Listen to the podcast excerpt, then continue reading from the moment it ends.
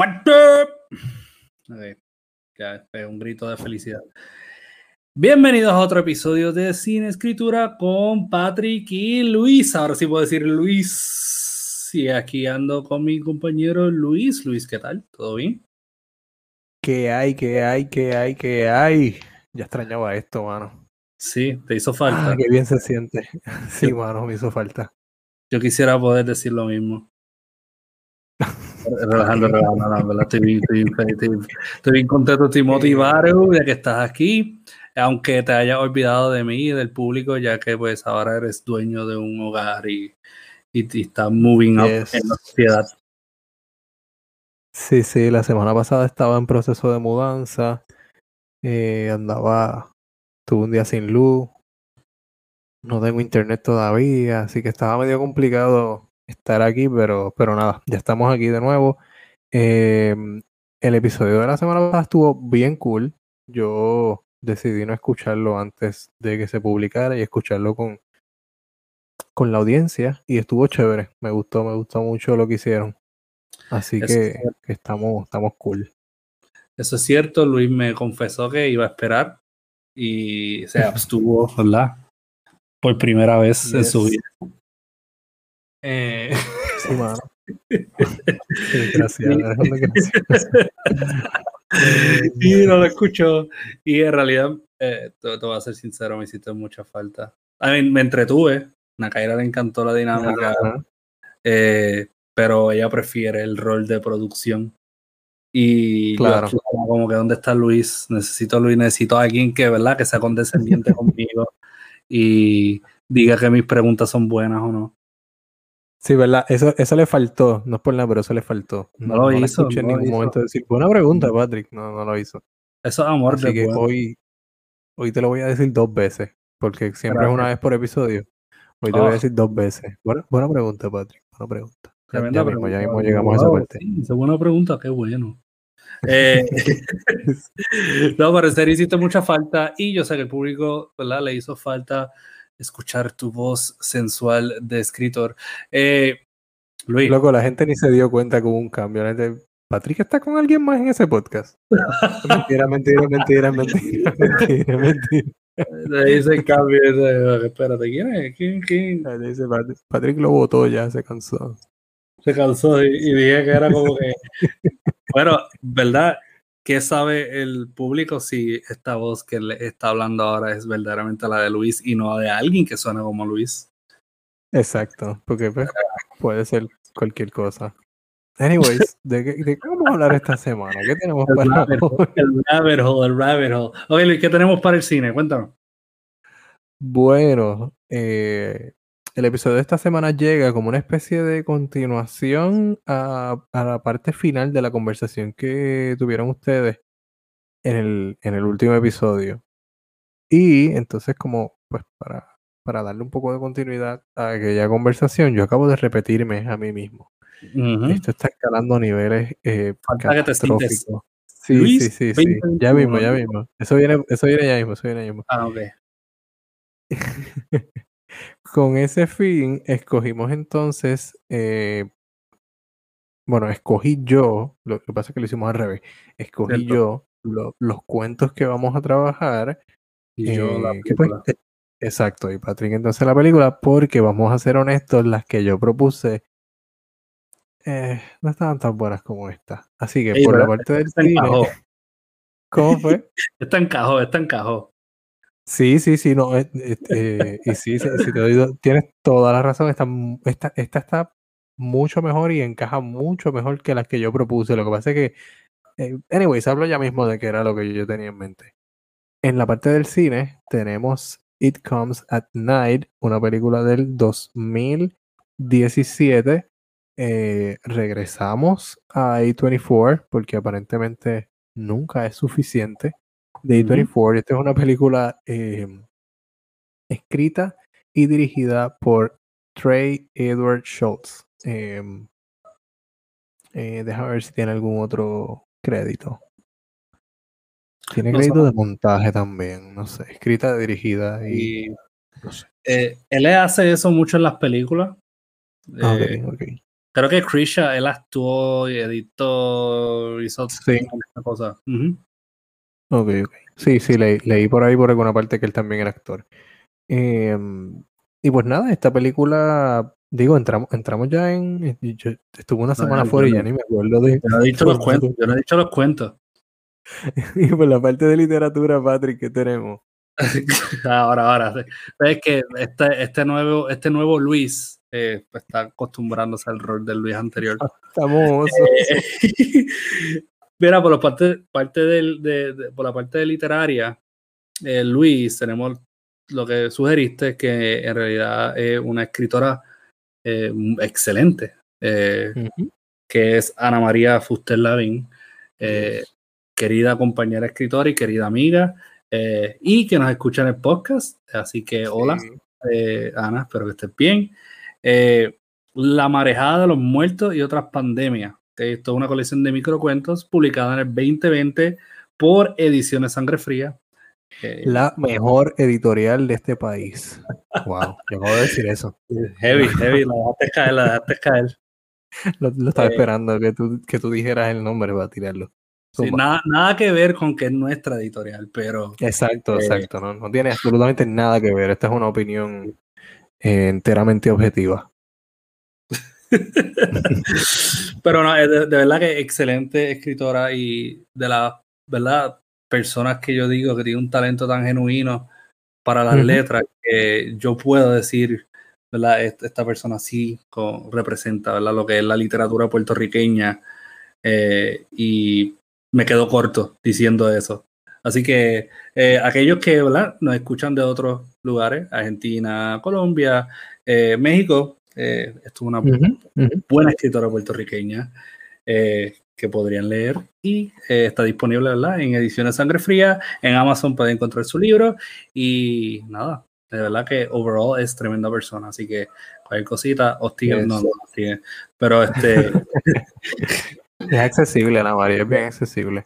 es accesible, así que y una persona muy dulce, así que ya saben. Bien, Luis, pero no hemos roto, ¿verdad? Nuestra tradición. Vamos a hablar primero de la película y después nos adentramos en la marejada. Eh, vamos a empezar desde la, la, la mini marejada, que, que es la película que, que ocurre en un espacio confinado, y después nos vamos a tirar la marejada entera con las páginas intensas de la literatura de Ana María Fuster Lavín. Eh, Luis, honestamente, Bueno, ajá, zumba. yo siento que la película Es como el, el- es como esa, esa premonición del sentimiento que yo tuve en la pandemia. Al principio de la Ok. pandemia. Ok, ok. ¿Qué tú, qué, tú, ¿Qué tú pensaste? ¿Qué tú sentiste viendo esta película? Porque la primera vez que yo la vi, yo la vi antes de la pandemia. Y esta es la primera vez que tú la ves, ¿no? Ajá. Así que, ¿cómo tú te Sí. sentiste con relación a la pandemia o al sentimiento de estar en una pandemia cuando viste esta película? Pues yo de esta película me acuerdo cuando salió eh, y yo había, yo había, Bu- buena pregunta, Patrick. Gracias, gracias por hacer este tipo de preguntas. Eh, voy a, voy a contestar, voy a contestar tu pregunta ahora, pero pues quería tomarme el tiempo de reconocer cuán, cuán buena es tu pregunta y cuán, Gracias. cuán profundo, ¿no? Eh, Quede, Eh, quede claro que yo le tuve que escribir esto a Luis para que él me lo dijera. para yo lo sí. Cu- Cuán profunda puede llegar a ser esta conversación gracias a tus preguntas. Así que, eh, nada. nada, Patrick, solo quería que supieras eso, que valoro tus amor. preguntas. Sí, lo hago sí. por amor y servicio al público. Ajá. Ok, pues de esta película, eh, me acuerdo cuando salió. No me acuerdo honestamente por qué la dejé pasar en el 2017. Yo estoy casi seguro que fue una cuestión de accesibilidad en el momento. Eh, no se dio, no la, no la pude ver. Pero sí estaba bien pendiente porque venía de ver a, al, al protagonista, a Joel eh, Ed- Edgerton. Edgerton, no, Ah, no. Egerton, en, en la película, la otra que él hizo, ¿verdad? En, ay, se. Venía, venía de verlo de The Gift. The Gift, esa, que parece un thriller coreano. Cuando ustedes vean The Gift, Yo me recuerdo un thriller coreano. Tienes razón, tienes razón, es verdad. Eh, tremenda Eh, película. Ah, venías Sí, de verlo. sí. Venía de verlo de allí y ahí me, como que me, me, me sorprendió bastante. Eh, y Esa la dirigió él. The Gift. Perdóname. The Gift la dirigió él, si no me equivoco. Creo que sí, no estoy seguro, pero te confirmo rapidito. Eh, sí, la dirigió y la escribió él. La, la escribió y la dirigió él, sí, sí, sí. Em, ajá, pues nada, esa película, en ese momento, cuando salió, se me pasó esta película. Siempre es una de esas películas que tú dices, caramba, un verdadero fanático del cine de horror y de este horror así como artsy fartsy de los últimos eh, años, debe ver It Comes at Night. Pero como que se me, se me pasaba, la encontré en Netflix en algún momento y siguió pasando el tiempo y la película se quedaba en una esquina siempre. Eh, creo que hasta en la computadora la tengo, por alguna razón. Dile no la la piratería. pandemia. ¿Cómo? Sí, exacto, dígale, por eso no la vi, porque la tenía en la computadora y yo Pero no apoyo la piratería, así que preferí Sí. no verla. Excelente. esa, uy, uy, qué asco, Oh, película pirata. Oh, se me paró los pelos nada más de escuchar eso. Uy, no, no Ah. digas, uy, no digas eso, que esa gente dejó de ganarse dinero. Ajá. Bendito. Ay, bendito sea Dios. Sí, vamos a ir. Entonces, cuando tú me la sugieres, dije, pues ni modo, este es el momento. Y pues vamos a ver la película. Empiezo a verla y desde el principio, eh, el pensamiento que tengo es, definitivamente, esta no es una película pandémica, pero cuando se mira desde la pandemia, eh, es una excelente reflexión de cómo los seres humanos hemos reaccionado. Y creo que hay un tagline que lo usa en el, en el trailer, que dice que el miedo convierte a los hombres en monstruos. Eh, y yo, yo creo que esa es como la premisa máxima de esta película. Si la, si la miramos desde esa perspectiva, y obviamente tomando en cuenta que está- llevamos ya eh, más de un año en esto de la pandemia y todo apunta a que vamos, nos, nos van a agarrar los dos años en esto de alguna manera. eh, pues entonces funciona para mirar, nosotros que estamos tan inmersos en, en la cultura estadounidense, pues funciona para mirar cómo en efecto ha reaccionado la gente ante una pandemia real. Sí. Aunque yo estoy seguro que cuando grabaron esto no estaban ni, ni, ni en sus sueños más locos, pensaban que iban a, a, a vivir algo parecido.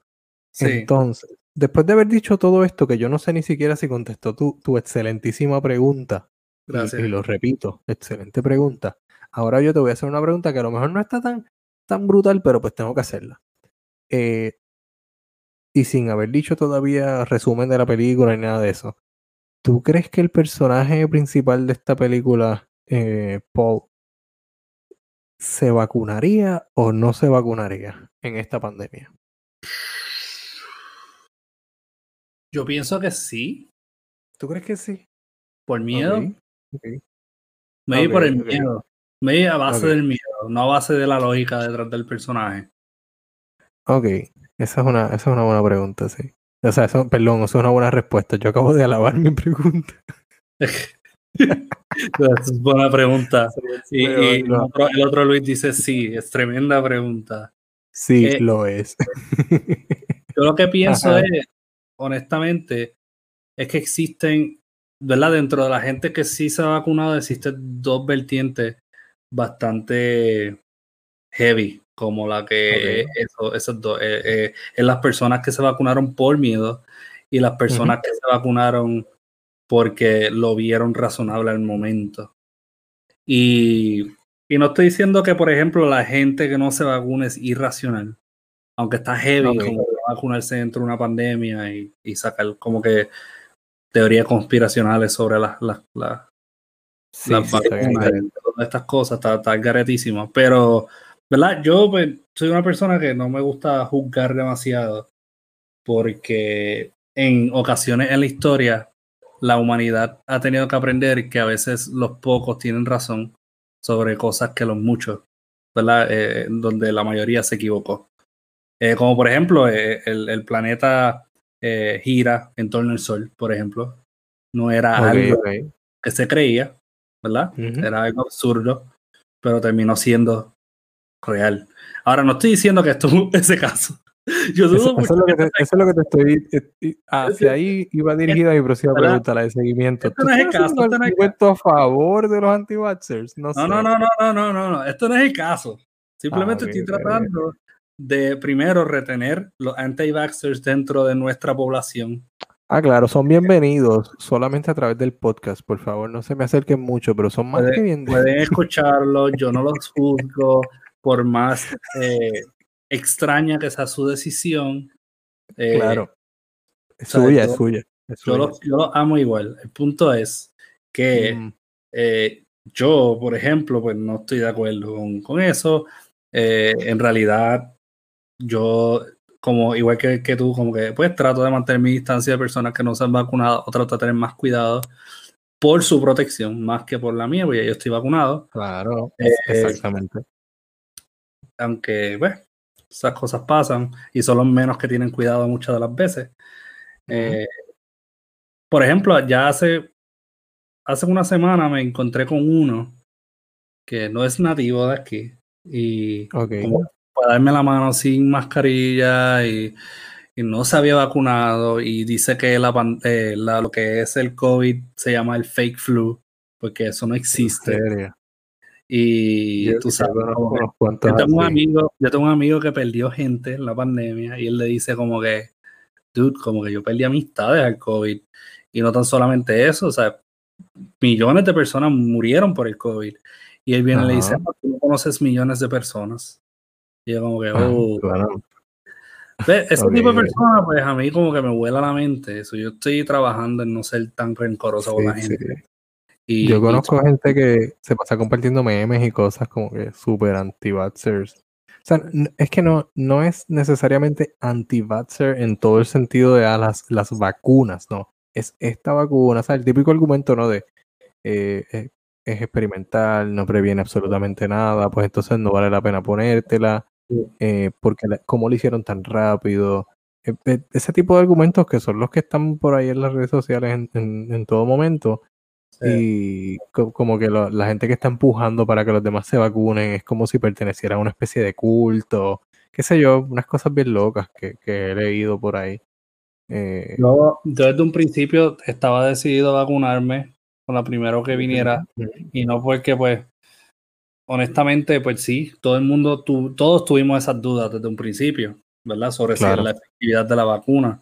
La razón por la cual yo lo hice es porque, por ejemplo, yo estoy, yo cuido de mi abuela, una persona mayor. Este virus afecta Ok. de mayor de edad. Y Ujú, mi abuela y yo no habíamos tenido contacto físico por un buen tiempo y si lo teníamos tenía que ser, eh, tú sabes, algo bien limitado, de compartir espacios y cosas así, eh, y cuidar de una persona, ¿verdad? Mayor, aunque ella está súper, ¿sabes? Ella hábil, ella puede caminar, correr, hacer todas esas cosas, pero eh, es emocionalmente y físicamente extraño eso. Y yo dije desde un principio que no iba a arriesgar. Sean las consecuencias que yo pague, pague mi cuerpo, yo iba a arriesgar eh, poder estar eh, inmune a este virus para entonces, para que ella estuviera más safe dentro de todo y yo no enfermarme o exhibir síntomas.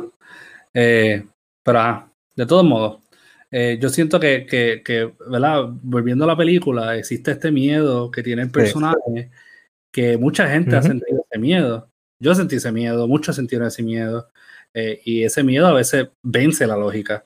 So, al igual que, Claro. no estoy diciendo que un anti-vaxxer es es lógico, by the way, pero que, pues, ¿sabes? Al igual que el miedo a alguna gente hace no vacunarse, pues a otro lo hace sí a va- vacunarse rápido. Eh, y yo siento que este personaje sí podría irse por esa tangente, aunque no sería por la lógica, quizás sería más por, por eso, por el miedo. ¿Qué tú crees de eso? Ok, ok. Mira, yo, yo obviamente formulo la pregunta desde el otro lado, pensando que, aunque suena súper irónico y, y pues como tú dices, no, no responde a la lógica, yo pienso que él no se vacunaría.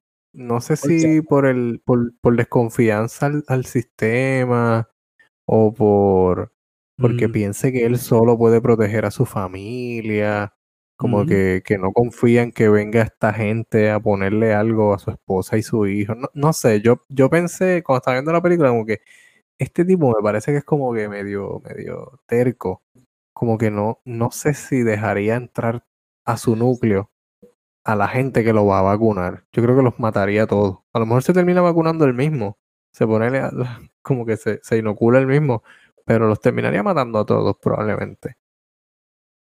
mm. O sea, ese- yo, yo pensé eso al principio, pero viendo tu pregunta, pues como era tanto el, eh, que él podía hacer lo que sea por proteger a su familia del, del virus, yo pensaría que una vacuna no estaría fuera del alcance. Pero entiendo lo que tú dices de- del gobierno, porque ahí también esa era como que otra, otro, otra fuerza mayor Sí. dentro, la duda de las estructuras, los gobiernos, toda esta eh, eh, todas estas fuerzas que ejercen peso sobre este tipo de decisión. Y si hubiera que algo estuviera rarito y que la el mismo gobierno no estuviese como que favoreciendo a la gente dentro de muchas de las decisiones, eh, yo diría que el virus sería como que para atraer a la gente y matarla o algo. ¿Sí? Yo pienso que Sí, se, sí. se puede considerar eso. Eh, yo pienso sí, tendría razón también eh, en ese aspecto. Sí, yo pienso que el personaje de- del, de, de la película, yo, yo, yo lo veo bastante complejo. Y fíjate, y yo, yo se lo digo a la dirección, porque no es el, el Schultz tiene esta dicha de hacer, ¿verdad? Eh, películas sobre personajes complejos, eh, como character studies, ¿verdad? Y, y algo que me gusta de Edward Schul- Schultz, mano, es, es que las películas de él se sienten como proyectos personales.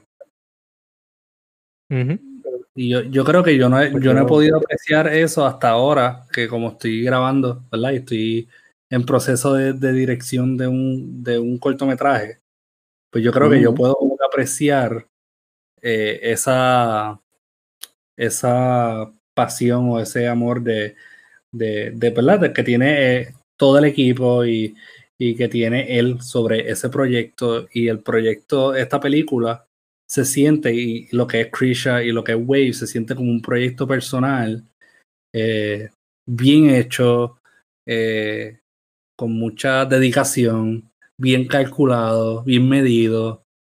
Y, y yo pienso que el hecho de que un personaje pueda darnos como que suficiente discusión para todo esto, eh, me gusta mucho. O sea, que, que, que, que, el personaje pueda darnos estas dos vertientes, estas dos versiones, y nosotros podemos decir si es posible o no es posible. Eh, que, tú, hablando, hablando de eso, yo, yo noté que ese personaje, ¿verdad? Y bas- a base de lo que supimos de él, todo se basa mucho en, en las circunstancias que, que sucedían durante este tiempo de, de esa pandemia, lo que sea que estaba pasando.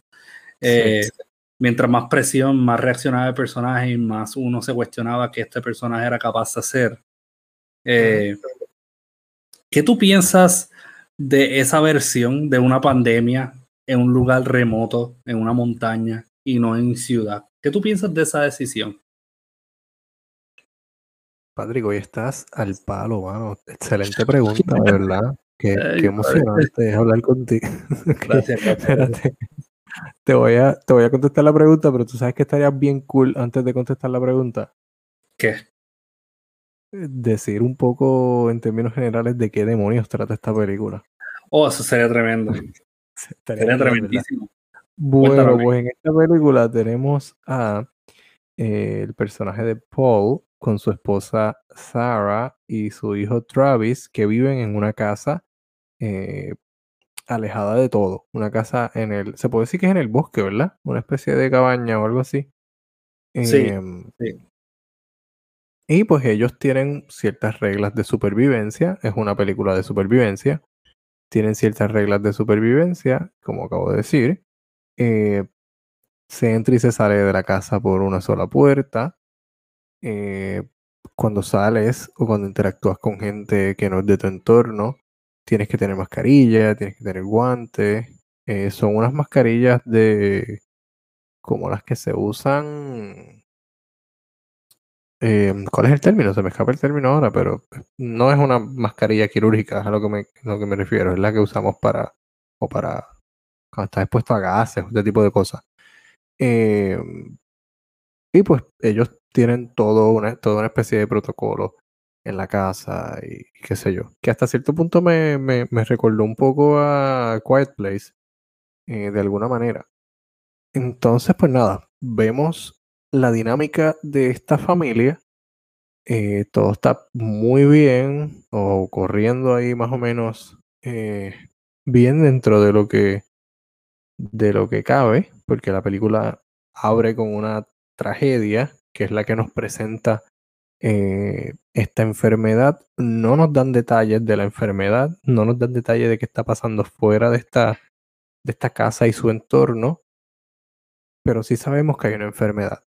Y sabemos un poco más adelante a través de diálogos que la enfermedad empieza a presentar síntomas después de 24 horas, después de un día o un poco más, dice él, empieza a presentar síntomas. Y eso lo vamos a ver en práctica cuando aparece este otro personaje, eh, Will, que entra a la casa buscando agua, eh, suministros, pensando que la casa está vacía porque la casa genuinamente luce abandonada. Y ahí entonces la, la dinámica de esta familia cambia porque nos exponemos a un extraño y empezamos a, mi- a mirar las interacciones humanas en un proceso eh, de, en, una, en una emergencia o una crisis. En este caso, lo que sería para nosotros una pandemia.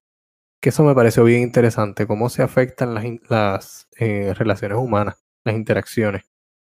Eh, que vemos que todo se vuelve desconfianza, todo se vuelve eh, voy solamente a velar por mí, a velar por, Sí. por la seguridad, como tú dijiste ahorita, hacer todo lo que sea posible por velar y cuidar la seguridad de mi familia. Olvídate del otro. Lo que vale es lo mío, lo que importa es lo mío. ¿Por qué tú crees Sí. que la gente eh, acabó con el papel de baño? Porque Exacto. lo que Porque importa es lo mío. más, nadie más tiene fundillo, el que me importa es el mío. Exacto, allá, allá tú sí te lo dejas sucio, pero el mío tiene que estar limpio. Exacto, la agüita no ayuda. La agüita no te limpia. No, no, no. Bueno, que aunque hone- honestamente eh, yo eh, se- sentí un poco de, de- de pena por la gente que fue al final a buscar papel y el último que encontró fue el Smoochy Soft y este tipo de papeles. Eh, Yo escuché de gente que se tuvo que limpiar con papel de aluminio. Pero eso está bien porque se mantiene fresco. ¿me ¿Entiendes? Se mantiene- Papel de aluminio. que tiene fresco, sí, sí. Eh, no, pero Papel eh. Luis, de- Papel de amarrar pastel. papel de pata. Hay muchas hojas, hojas de plátano, y- eh, y lo coge la abuela. la mano, no sé. fulano me trajo mezcla. Qué porquería de chiste, qué asqueroso. Sigue, Patrick, sigue. Yo voy a Mira, un dale. A mí algo que a mí me gusta de esta película, a mí algo que a mí me gusta. Algo que a mí Me me gusta encanta, de me esta película es el escenario de cabaña en el bosque. Yo amo eso. Yo quisiera poder dirigir una historia, una cabaña en un bosque. Eh, Vamos a comprar una. dale, y, hacemos. y hacemos una película. Hacemos como que otra Evil Dead. Eh, y eso a mí me encantó. Como te digo, eh, es como si la situación estuviera pasando en un vacuum, porque literalmente vienen estas personas, esta persona, y ahí vemos cómo nosotros canalizamos o que en esencia es el ser humano. Si una persona que confía en otros miembros de su especie o desconfía en Claro. otros miembros de su especie, Siempre Ahora- Sofía. siempre desconfía. Eh, siempre desconfía, aunque no le muestren como que cosas para desconfiar, motivos. Oye, me acabo de dar cuenta que no contesté tu pregunta, qué chévere. Pero dale, sigue, sigue, yo lo contesté. Tranquilo, yo, yo me la contesto, yo me la contesto. Ah, ok, Eh, ok, ok, ok. Yo Bueno, es que, sí- es que en mi defensa yo dije que era una buena pregunta, no una pregunta que mereciera una respuesta. Son dos cosas di- diablo. Dale, sigue Tienes hablando. toda la razón. Tienes toda la razón. Ok. Eh, yo, Ya no, me, ya no me extrañas tanto. yo, yo no voy a decir nada. Yo siento que el, espacio que cogieron, ¿verdad? Fuera de la sociedad, eh, para mí un espacio, ¿verdad? Bastante chévere, eh, bastante nice para hablar sobre lo que es en esencia un ser humano, para enfocarse en eso sin tanto noise en el background y también para esas escenas donde puede estar pasando algo afuera en la oscuridad. Eso yo pienso que es bien efectivo. Como que esas escenas así me gustaban mucho. Eh, siento, ¿verdad? Yo siento que la película no lleva como que el horror a, niveles como que, wow, voy a morir del, miedo, pero tiene este, este ambiente, ¿verdad? Eh, que es bien como que tenso. Y, yo pienso que parte de eso es el setting, el lugar. Eh, y yo pienso que, ¿verdad? Lo que es el setting y lo que es esta persona clave, que es el personaje de Joe, eh, ¿cómo era que se llamaba? Se llama Paul, creo que es. Eh, eh, sí, Paul, Paul, sí.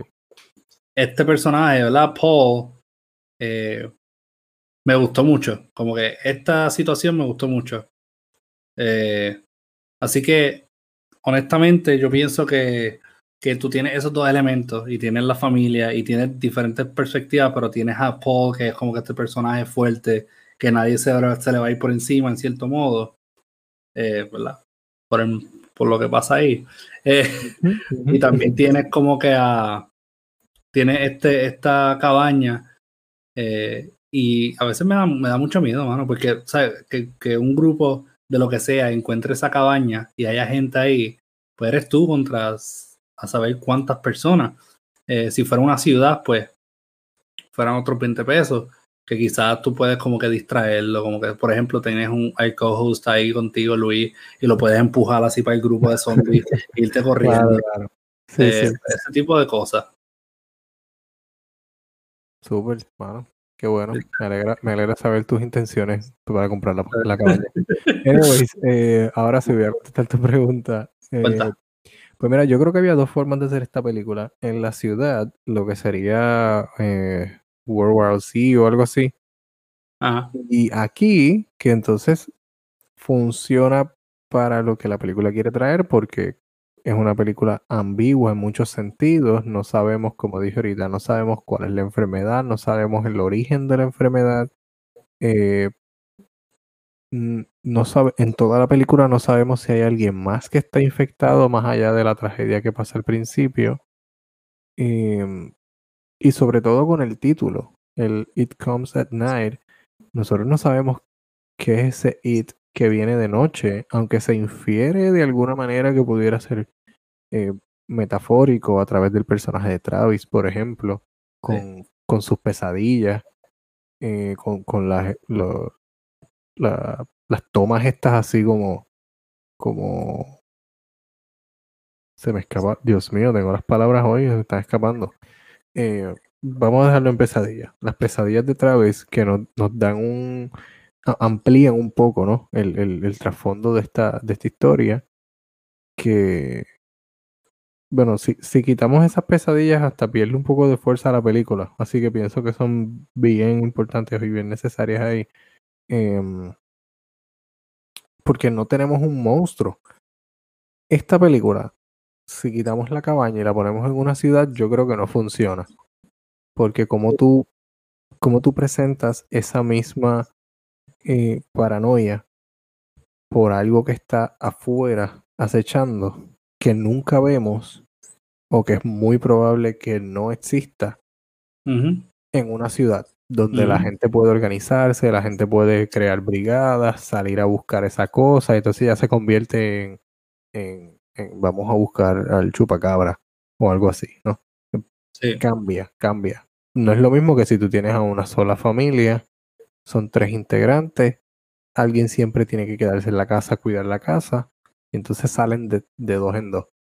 Eh, y ahí pues como que se vuelve más, más complejo el asunto, ¿no? Y la paranoia, que es lo importante aquí, ese miedo que convierte a las personas en otra cosa, que nos hace actuar de otra forma, o que a lo mejor saca lo que somos realmente, porque en situaciones extremas es donde nosotros tal vez reaccionamos eh, de alguna manera que en una situación donde no lo amerite, podemos ocultarlo o podemos como que disimularlo, ¿no? Pero en una situación de estas de, de el, el fight or flight, Sí, por instinto, ¿no? Exacto. Yo pienso que eso es como que lo, lo, lo más eh, certero de esta película es que trata de, de, de quitarle al ser humano o, o, desnudar al ser humano y desvelarlo frente y revelarlo, ¿verdad? Frente a, nosotros, como que mira, esto es instinto animal puro, pura adrenalina en cierto modo, eh, hasta dónde somos capaces de llegar, ¿verdad? Una vez nos quitemos nuestro moral, eh, nuestro compás moral, nuestra eh, capacidad de ser civil. Eh, yo pienso que esa, esas reglas se van por la ventana una vez entra ¿verdad? este tipo de amenaza en la película. Y, ¿verdad? y sorry que estamos redundando sobre lo, lo, lo que son como que esta, el, el, aislamiento y lo que es el personaje de Paul, lo que es el hecho de que está en, en un bosque. Es que si, esta película es una película sencilla, en cierto modo. Exacto. Eh, y en su simplicidad, ¿verdad? De, de, dentro de, la sencillez de, de, cómo se ve la película, qué es la película, hay mucha complejidad. Y es que, pues, eh, son situaciones que yo pienso que no es al menos que uno se ponga en ellas, que uno sabe verdaderamente de qué uno es capaz. Y mucha gente diría, pues yo haría esto, yo haría aquello, yo haría lo otro en ese tipo de pandemia que muestran en la película que puede ser un poquito más peligrosa que la que estamos ahora. Uh -huh. eh, de hecho, no digas eso, que ese clip lo cogen. Ve, no hace falta vacunarse porque esa pandemia no es peligrosa. Déjame ver, sí, exacto. me, me, me, edita. Eh, pero entiendo que, que, esa cuestión, esa es la cuestión de la película, ¿verdad? Que, que, que te pone ese escenario, pero en realidad eh, también te pone eh, su versión de lo que es uno es capaz. Eh, y nos hace a nosotros cuestionar si uno realmente podría hacer lo que se hizo en la película o no. ¿Ok? Y yo pienso que nosotros, ¿verdad? Viéndolo después de la pandemia o antes de la pandemia y viendo la pandemia, por eso yo reaccioné inmediatamente, Luis, y te dije como que, ah, esta película, esta película encaja como que perfectamente, porque así yo me sentí viendo como que las noticias y viendo como que las situaciones que estaban pasando en distintos países y cómo cada cual manejó la pandemia a su manera.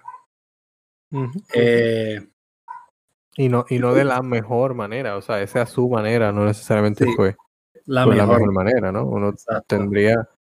eh, ah, fíjate, no voy a decir, me, no voy a usar la frase me gusta, porque se, se puede malinterpretar, pero sí me pareció bien importante, yo creo que eso es algo que debemos recordar eh, a futuras generaciones, que el cine siempre nos ha vendido que las grandes potencias, para nosotros entiendas Estados Unidos, van a salvar el día. Eh, pues porque, por eso, ¿no? Porque son la gran potencia y son los héroes de, de la historia. Pero Sí. si algo demostró esta pandemia es que eh, los Estados Unidos no supieron cómo meterle mano al asunto.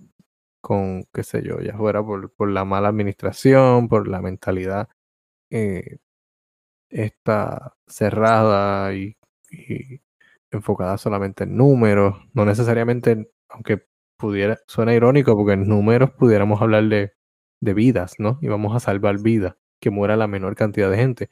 Pero eso no era el enfoque, el enfoque era eh, la economía. Y, Exacto. y pues claro, todo, o la enorme mayoría de las personas sí recibimos los cheques y para que no vengan ahora a decir, ah, pues devuelve el cheque entonces si no te gustó cómo lo manejaron. Eh, no, no lo voy a devolver. By the way, ya están gastados. Pero el asunto es que invertido, más allá de, envi- más allá de enviar cheques, pues tú, tú miras la gestión y tú dices, "Es- esto, esto dista mucho de, de lo que vemos en el cine usualmente, de, de lo que harían, ¿no? Eh, los Estados Unidos como- vistos como héroes. Así que yo hasta cierto punto hasta entiendo la desconfianza que dije al principio que podía tener el personaje de Paul. Y eso de decidir alejarse de todo.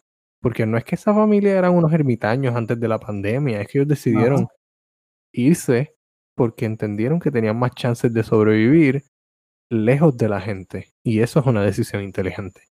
Eh, no sé, yo ahí, ahí se la doy a él. El resto de las cosas que hace en la película, bueno, pues no sé.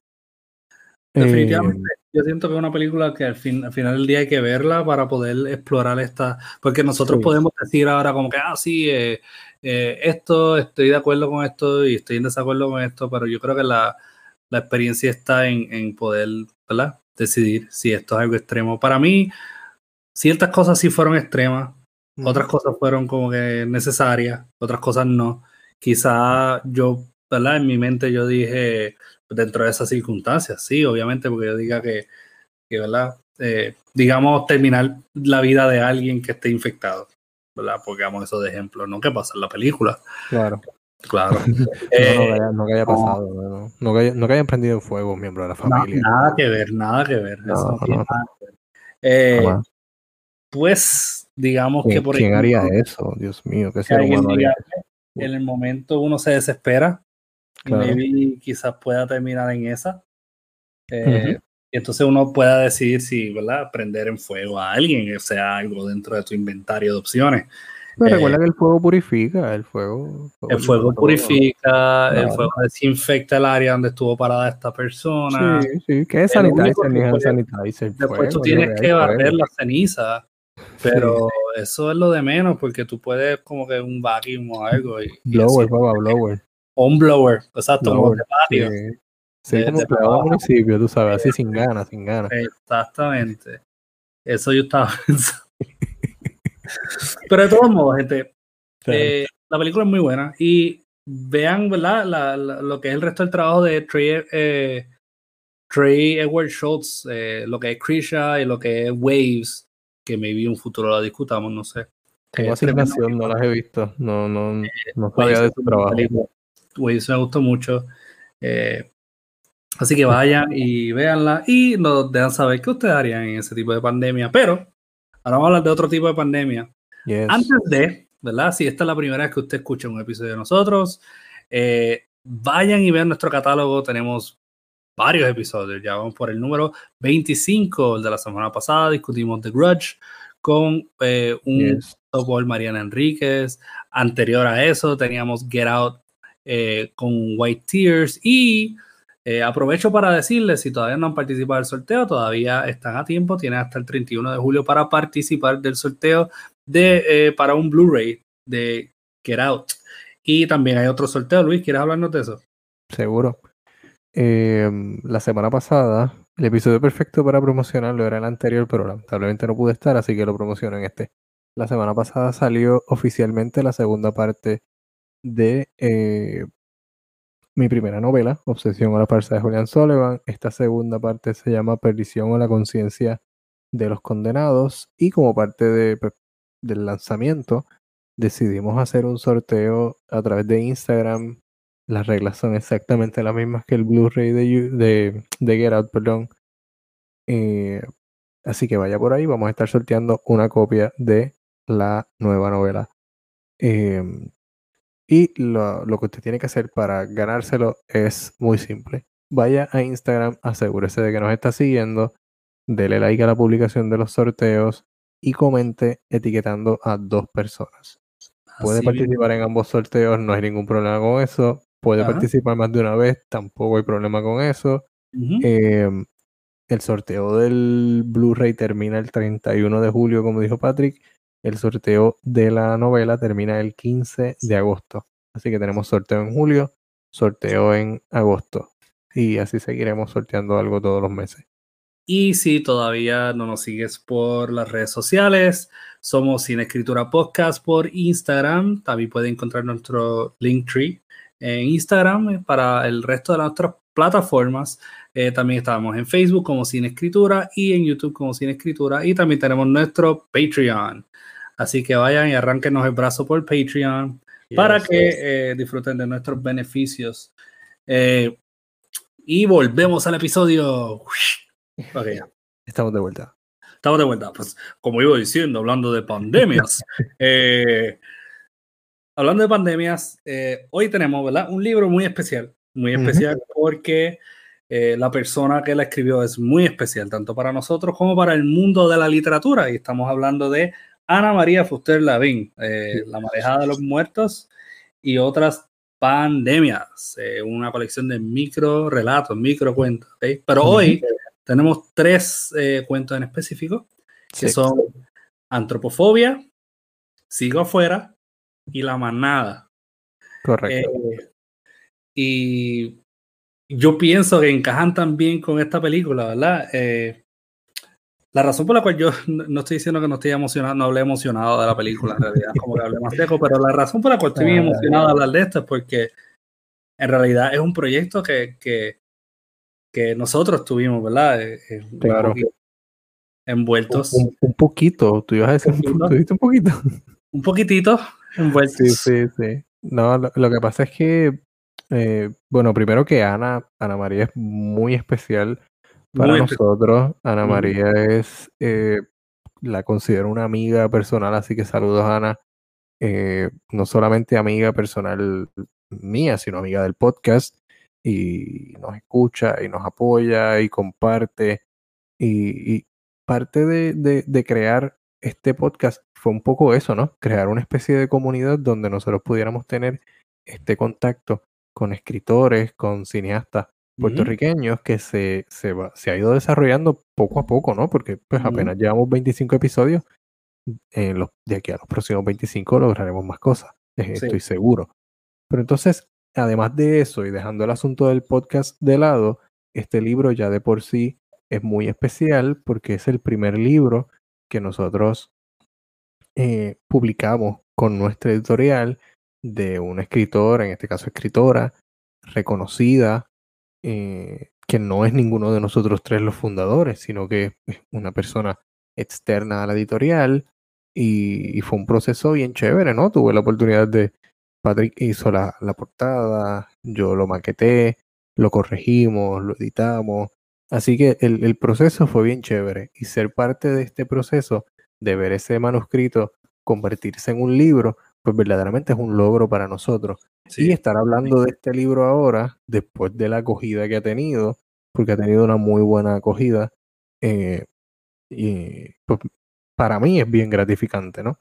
Y sé que, sé que para Ana María también es bien gratificante y bien emocionante que estemos hablando de, este, de estos cuentos, ¿no? Y hemos seleccionado estos tres microcuentos que están en la primera sección del libro, porque, como dice Patrick, encajan ¿no? en esta visión pandémica, eh, en el caso de Ana María, gótica, eh, porque lo, lo, diré siempre, ¿no? Ana María es una de las mejores eh, representantes del, del, gótico, no solamente puertorriqueño, del gótico caribeño. y aquí creo que está muy presente en estos tres microrelatos, con su narrativa casi poética, o poética, em, sus historias concisas, pero que cuentan un panorama general, ¿no? Cuentan eh todo lo que ella quiere eh, expresar. Oye Luis, si tú fueras a describirle a nuestro oyente, en tus propias palabras, ¿cómo es la voz narrativa de Ana? ¿Verdad? Ya, ya que estaba hablando de gótica y, y, ¿verdad? y estabas dando varias características que van, ¿verdad? Justo el, ¿verdad? Justo el grano, ¿verdad? De lo que es lo que ella trabaja. Eh, ¿Podrías describir más o menos en tu voz qué es la narrativa o cómo es la narrativa de Ana? Sí, sí, claro. Me, bueno, debo empezar repitiendo un poco lo que estaba diciendo de Ana María siempre vamos a esperar una narrativa que juega con lo poético, juega con, con, la, con la poesía. Una narrativa que se siente bien, bien honesta, no rebuscada, bien, bien genuina. Accesible. Yo creo que una accesible. Una muestra de eso es, estoy buscando aquí en el documento del libro, una muestra de eso es el primer microrelato que se llama 250 palabras. Y funciona como una especie de manifiesto. Porque Ana María decide para este libro que sus microcuentos no van a pasar de 250 palabras. Son 250 palabras o menos, todos sus cuentos. Y ahí nos cuenta, ¿no? Un poco, o nos habla un poco de, su, de sus intenciones con estos cuentos. Y en... ¿Puedo leer un poquito de eso? Sí, sí, dale. Eh, voy a leer las primeras eh, tres oraciones para, ver, para, para que tengan una idea de cómo ¿verdad? comienza eh, esta, este manifiesto, como dice, ¿verdad? Eh, dice, escribo historias con 250 palabras para sobrevivir a este planeta. Soy como los vampiros. Succiono la esencia de cada vida. Unas veces, o al menos intento, rescato trocitos de aliento color sonrisa. Otras suelto mi rabia e impotencia. Wow. Súper. Súper. Fíjate, yo lo, yo lo voy a llevar dos oraciones más hacia abajo. Y no es que lo vamos a leer completo, vamos a parar ahí. Lo prometo. 250 palabras para nunca perder esa ternura que llena de sueños mi motor querencial. Narrar hasta que las manos se me agotan. Ahí yo creo que, que hablamos de, de, la narrativa de Ana María, ¿no? Es una narrativa que en el sentido un poco romántico del asunto de, de la creación literaria, deja algo de ella en cada cuento, en, cada historia, o si lo llevamos en términos más generales, ¿no? En cada libro deja algo, de, algo de ella. Por eso ese narrar hasta que las manos se me agotan. Como que estoy, verdaderamente esto es un, un ejercicio que, que, cansa, ¿no? Un ejercicio que agota. Eh, ella verdaderamente deja, ¿verdad? Parte de su ser en lo que son letras. Y uno puede sentirlo porque nosotros escogimos estos tres cuentos, pero estos tres cuentos, cuentos a pesar de que son parte de la, la primera parte del libro, eh, no solamente encaja con la película, pero uno, ¿verdad? son relatos que uno puede sentir. No son solamente porque uno estuvo en ese tiempo donde se gestaron estos cuentos, pero tanto así que uno puede empatizar con las personas que están dentro de esos cuentos a pesar de que no están inmediatamente eh, contextualizado en la, en la, realidad en la cual uno está, ¿no? Sino que pues se van, se van por el área de la ficción, pero eh, se sienten, están ahí, ¿verdad? Está, está presente. Y no estoy hablando de Laura Bozo ni nada por el estilo, por si acaso. Se siente, se siente. Me di cuenta. Dale, dale, vamos, vamos a seguir acá. Eh, pero, ajá, y, y, hablando de, ¿verdad? Escogimos tres cuentos que fue Antropofobia, Sigo Afuera y La Manada. Eh, si quieres, Luis, podemos como aprovechar y leer como una o dos oraciones de cada uno, ¿verdad? Y, discutimos más o menos cómo van encajando, ¿verdad? Estos cuentos o el filo, ¿verdad? El sentimiento en general de estos cuentos eh, en la película. ¿Quieres comenzar? Eh, si quieres leerte las primeras dos oraciones o, tres oraciones de antropofobia. Sí, sí, voy a leer un fragmentito aquí de el principio de antropofobia. Pasada la medianoche, las historias danzan en el jardín de los desvelos, despertando a los caníbales, esos insomnios que devoran a la cazadora de sueños. Se alimentan de sangre y rosas, escupiendo sus espinas a la durmiente. Finalmente, la brújula de otro amanecer se libera por la rendija de sus manos. Sus miedos germinan cada madrugada según despiertan las voces del vecindario. Ahí tenemos un poco una especie de introducción dentro del cuento que luego pasa a, contarnos ya quién es el personaje, que es una técnica veterinaria y que está sufriendo los embates de la eh, emocionalmente o psicológicamente de, la, de la pandemia, ¿no? Y cómo entonces esto le ha causado una especie de aversión hacia las personas. ¿no? Aunque, aunque el cuento alude, ¿verdad? También a que la aversión a las personas no solamente se basa en la pandemia, claro, sino claro. en la confianza que tiene para con las personas, ¿verdad? Sí, sí. Eh, y el daño que esta gente puede hacer. hacerle sí, lo, lo, voy, a, voy a leer una cita que es del del padre de la protagonista. Mija, la, pandemia, la pandemia acabó hace cinco meses. Tu miedo al virus es proporcional al miedo a los humanos. No seas irracional. O sea que, como tú dices, hay un miedo al virus, pero no es tanto, no es necesariamente al virus en sí mismo, sino a sus portadores. Sí. Eh, esto, se, esto traduce al qué sé yo, las historias de zombies, eh, The Walking Dead. Verdaderamente en esa serie la amenaza son los zombies. Los zombies son, son muchos, pero son lentos. La amenaza pasa a ser, pasan a ser los seres humanos. si, no, me equivoco, Walking Dead era este Fear the Living, no era eh, Fight the Dead, Fear the Living.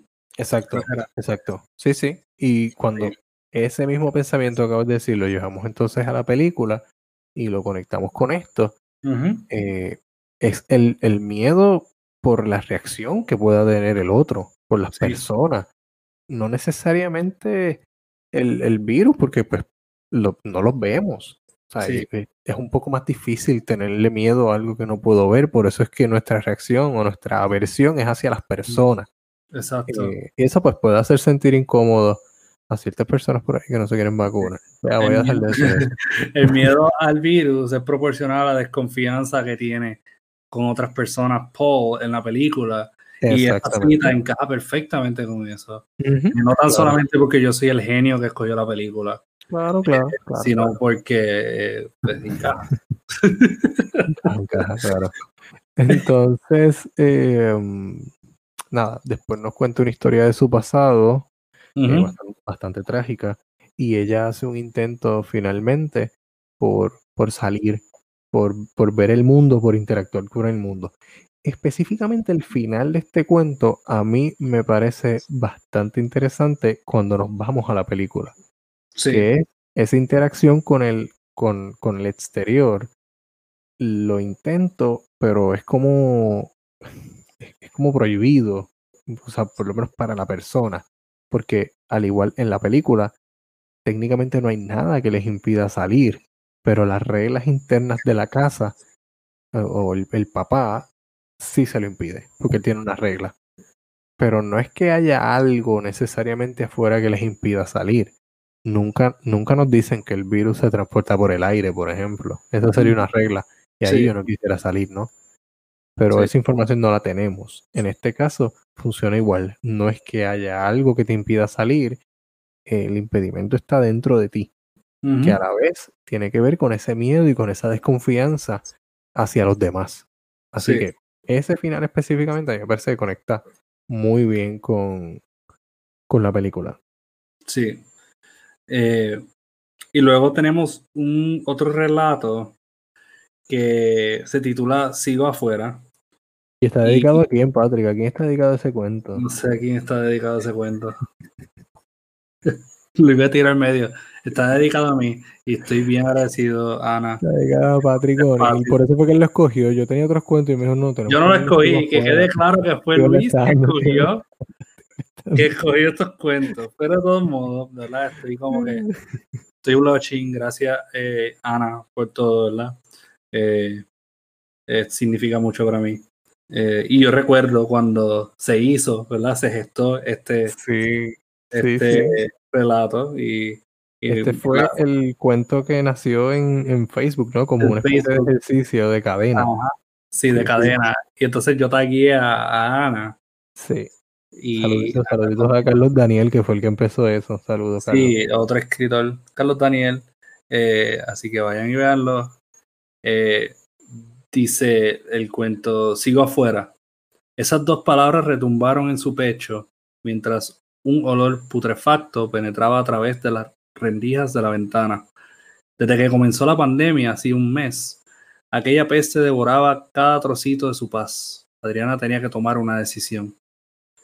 Eh, y aquí vemos un personaje que está tomando la decisión a la que se refiere ¿verdad? el relato de dejar entrar o no a una amiga, eh, el, personaje principal de Adriana, ¿verdad? Y está debatiendo si dejar entrar a su amiga, eh, ya viendo, ¿verdad? Ya Adriana habiendo visto las repercusiones de lo que era esta extraña pandemia o esta enfermedad, eh, ella empieza a tratar de ver cómo ella puede entonces, ¿verdad? si dejarla entrar o no, porque ve esta persona durante su vida normal, entre comillas, porque nada es normal ya y bueno, bueno, esta es la nueva, la nueva normal, ¿no? Claro. Eh, sí, sí. Ella fue una persona que la ayudó mucho y la respaldó en mucho. Y, y viendo cómo eh, estaba ¿verdad? esta persona sufriendo, estaba esta persona como que pidiendo que la dejaran entrar, eh, entonces Adriana tendría que tomar una decisión, que también ¿verdad? podemos conectarlo a la visita del extranjero eh, en la película. y esa, esas demostraciones de confianza o desconfianza, más desconfianza, ¿verdad? Pero digo, el hecho de que el humano trata de confiar o trata de buscar algo que por, ¿para qué confiar? Para así no tener que hacerle daño a alguien o permitir que se le haga daño a alguien.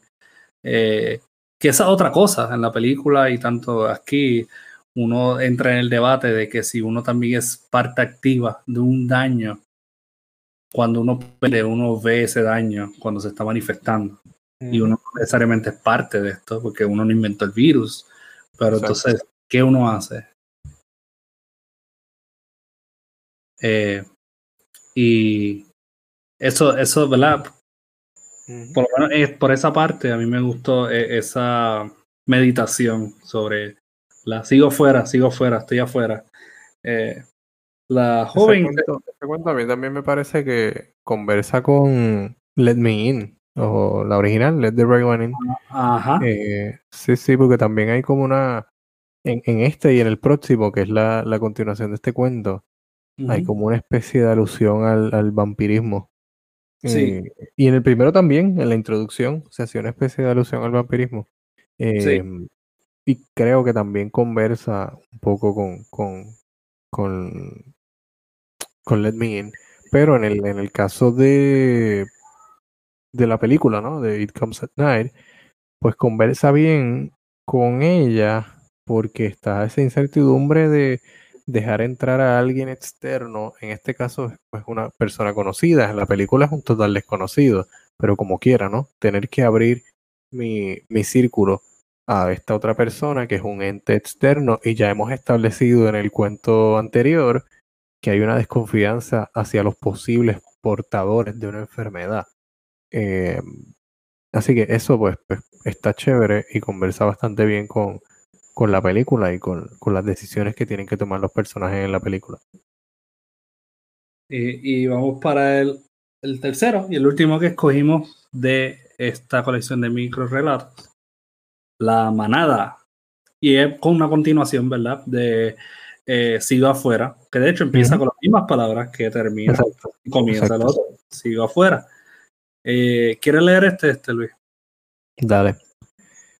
Sigo afuera. Llevaba semanas sin volver a recibir ese mensaje. Adriana salía poco, siempre antes del ocaso, pues la gran peste arropaba el barrio durante la noche, bordeaba el lago de negra viscosidad que devoraba el pueblo. Eh, ¿Sigo? ¿O lo dejo hasta ahí? Léelo completo, no, relajando, déjalo hasta ahí. esa, esa, esa oración, esa última oración que leí ahí, eh, me parece importante también porque la llegada de la noche representa peligro, eh, al igual que, al igual que en, la película. Porque si usted no se ha dado cuenta, pues el título lo dice. El título es Comes Night, viene en la noche. exacto. Tremendo. Luis, eh, ya no sabía que usted había sacado la licencia de detective privado. Eh, ¿Por qué? No, no, su capacidad de deducir estas ah, cosas. Claro, claro. Ah, al igual que, que, que, 1 más 4 más 8 daba 13. Sí, eh, sí. No, no, estamos aquí. estamos al día, estamos al día. somos profesionales, somos profesionales. Esto es un trabajo, coño, como dijo Luis en el, trabajo, coño, de acuerdo. primeros episodios. Uh, eh, sí, eh, eh, hablemos, de, la manada, que podemos, con la manada podemos cerrar la discusión tanto de los cuentos como de la película.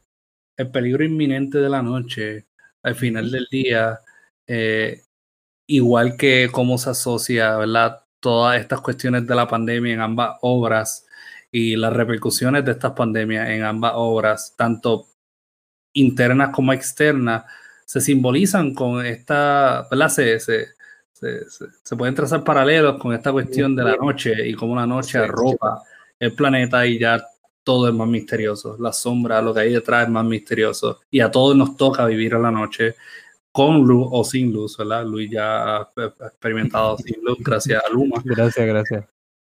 Pero eh, a todos nos toca y algunos nos sentimos más a salvo y otros no nos sentimos, no se sienten tan protegidos, ¿verdad? Eh, y aquí en la manada entra con una dinámica diferente porque habla un poquito más sobre las diferentes repercusiones, ¿verdad? De lo que es la pandemia. Eh, sí. Pero eh, es bien interesante, es bien interesante porque mientras más relato uno lee de este libro, más lugares ¿verdad? te lleva y uno está como que espérate, esto no lo había considerado de esta manera o de la otra. Y al igual que la película, que en cierto modo uno, como dijiste ahorita al comienzo, eh, uno no sabe nada de la pandemia. Uno está como que, ah, eh, ¿qué es la pandemia? ¿Cómo se manifiesta? ¿Cuáles son los efectos? Eh, así que... Estamos, ciegos allí a, descubrir, ¿no? A descubrir este, este mundo sí, nos siguen dando sorpresas y tanto de, del protagonista como de lo que está pasando afuera, porque el final de este cuento es así, es como que te da una sorpresa también de la protagonista, pero también te da la sorpresa durante el cuento de, de lo que está pasando afuera y cómo se está manejando el asunto. Sí, sí. Sí, que hay un giro allí donde, donde nadie queda vivo. Eh, y en la película pudiéramos eh, argumentar que el final tampoco es muy alentador. Exacto, no es muy alentador. estoy, eh, bien, estoy detective viendo cosas donde nadie más la ve, tú sabes. no, es muy alentador. obvio, para nada, ¿no? Pero yo pienso que es la cuestión de, de lo inconcluso que queda todo. Claro. Lo inconcluso en el sentido de que no te dio un, un final malo, concluso, finito, ya, se terminó.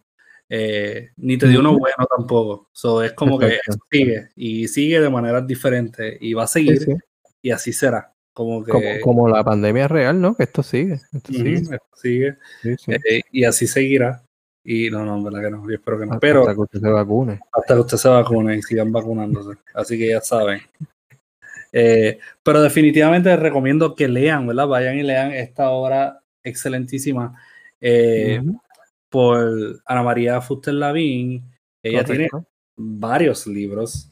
Ana María eh, tiene, yo no sé si me voy a equivocar aquí, pero Ana María tiene 15, 15 libros publicados. Me parece, que, me parece, que, el número es 15, sí. ¿Puedes mencionar alguno? Eh, tú acabas de ponerme en el spot. Bueno, además de Carnaval de Sangre 1 y 2, Mariposas Negras, eh, El Horóscopo, eh, estoy tratando de pensar en el que son cuentos novelados. Ana María, perdóname, te he fallado. Eh, Requiem, Requiem. Eh, si quieren, si quieren eh, también saber un poquito más del contenido, ¿verdad? De, de todo.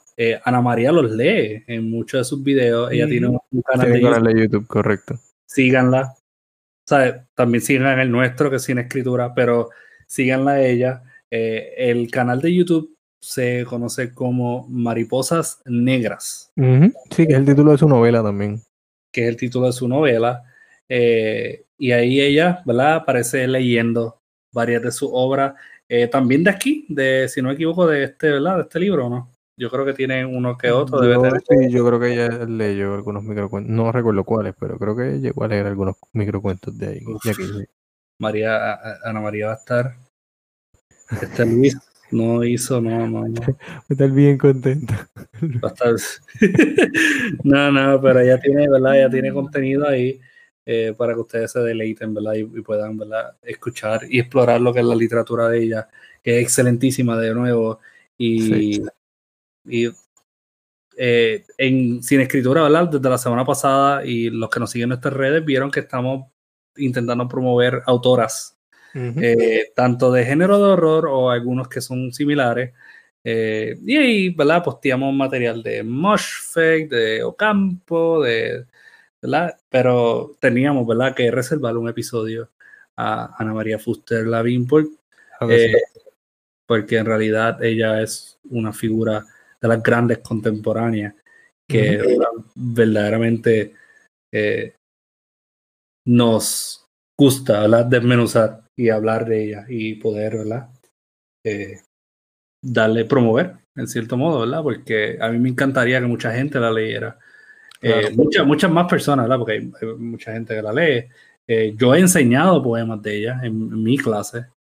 Luis, yo no sé si tú también, yo creo que sí, ¿verdad? Sí, sí, claro, sí, sí, sí.